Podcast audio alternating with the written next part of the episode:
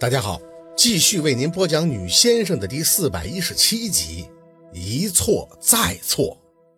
嘿嘿嘿嘿，秦森阴森森的笑着：“你儿子当初可是压过我的，做阵眼呀！你以为我忘了啊？沈夫人，你要是识相，就在旁边看着，我会帮你把这个薛宝四给收拾了的。”宝四。那明月挣扎着起来，摇摇晃晃的跑回来。你要是敢动我家宝四，我二舅妈！没等他跑近，秦森抬起一脚就踹了他的小腹。那明月咚的一声跪地，一口红润控制不住的喷了出来。沈明雅见状，仿佛如梦初醒，大声的指挥：“拦着他，别让我孙子沾到了脏东西。”那俩保镖闻声就上，秦森的脸冷得直冒绿光，迎着俩保镖的拳头丝毫不避，手一伸，一手钳住一个人的手腕，嘎嘣脆响的同时，这俩人便惨叫连连。下一秒，秦森顺便抬着一丝音效，把俩人用力的朝着楼梯一扔。沈明雅吓得连连倒退，目送着这俩被折了手腕的保镖撞得扶手目血横飞的，就从楼梯间滚落下去了。哀嚎声声啊！沈明雅的眼里第一次让宝四看到了类似于无助的东西，没有了那些颐指气使，没有了那些被他招之即来挥之即去的帮手，他无助的就像是个风中的残烛，衰老感瞬间就布满了全身。求求你，看在我照顾小孙二十多年的份上，别伤害我孙子！腿一软，他居然朝着这个秦森跪下了。中间还隔着一个伏在地上佝偻吐血的拿明月，求求你，这孙子是我们家的希望啊！秦森还是笑，低音却很猖狂。沈夫人，我还真得谢谢你，不是你呀，我在那瓶子里边出不来，撑死了，也就是看着薛宝四离得近了，托托梦。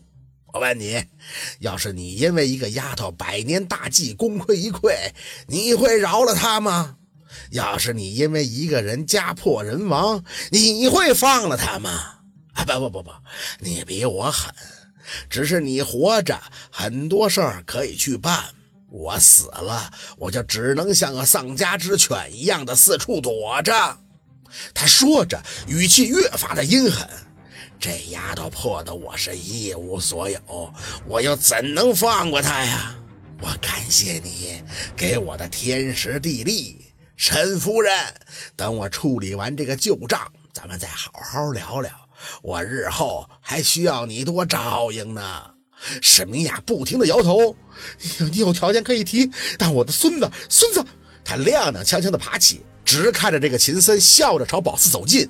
宝四脚下连连的后退，进了卧室以后，秦森两步就已经跟进，回手门咔嗒一声就已经反锁，随后响起的就是沈明雅的急促的敲门声：“开门，我孙子你不能动，否则我让你永不超生。”哈哈，秦森顶着一张惨白的脸，像是在听笑话。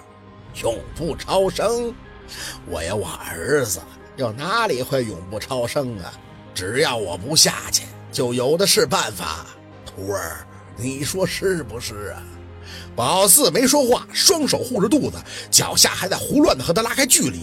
透过秦森的这张面皮，宝四清楚的看到他脸下那副中年的面孔。秦森看宝四这样，就直觉得有意思。哎呦呦，我徒儿这是害怕了啊！徒儿啊，你的精气神呢？你倒是叫啊，叫那些山头的老家伙来帮你呀！我可以死，但我孩子你不能动。宝四无视着被砸响的房门，很清楚，在这一刻谁都帮不了他。秦森挑眉，那中年男人的脸阴险而又猥琐。哼，你有什么资格和我讲条件啊？我到了今天这步，是因为谁呀？你爸爸，你。都跟我有不共戴天之仇啊！尤其是你，还迷惑我儿子。今天我就要断了他的念想。不，哎，表情再次扭曲，秦森的头低了又抬。爸，你不能伤他，这是你答应我的。嘿，我不伤他，他给你灌了什么迷魂汤了？秦森抽搐的表情像是在自言自语。他没有做错什么，相反的，他还帮过你的。哈 哈他帮我，就是他找来了一帮老家伙压我的。秦森指着自己的鼻子，声音一会儿变成自己的，一会儿又变成了粗糙低沉的男声。要是没有他爸，我不会早死，你也不会变成孤儿。杀了他，你就断了这份孽缘。你帮我重新开始，从今天开始，一切都会是你的。你在执迷不悟。秦森的声音一出，就痛苦的难以自制，眼睛看着宝四，僵着胳膊指了指自己的头。宝四，天灵破血，他就会魂飞烟灭。你要灭了我！秦森的双眼兀自睁大。我是你的父亲，就因为你是我的父亲，所以我一错再错。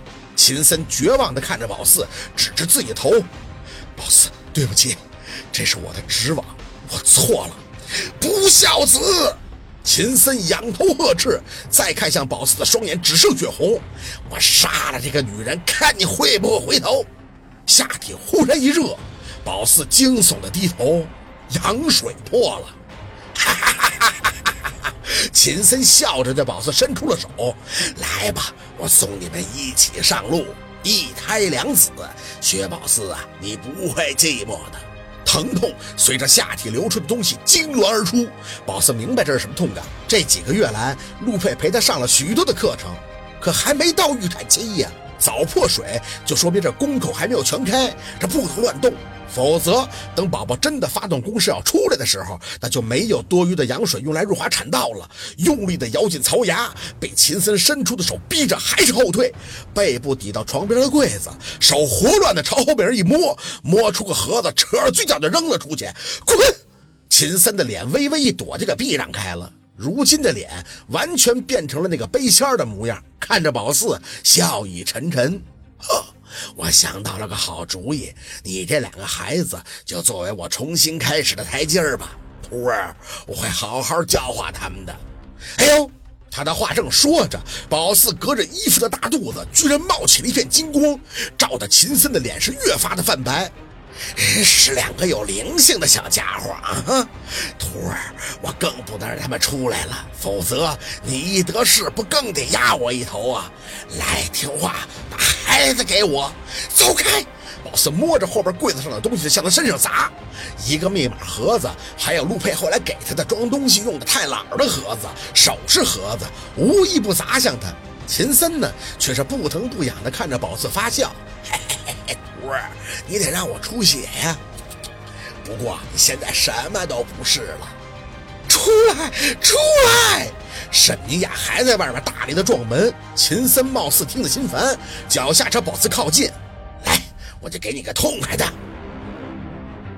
好，今天的故事就到这里，感谢您的收听。喜欢听白好故事，更加精彩。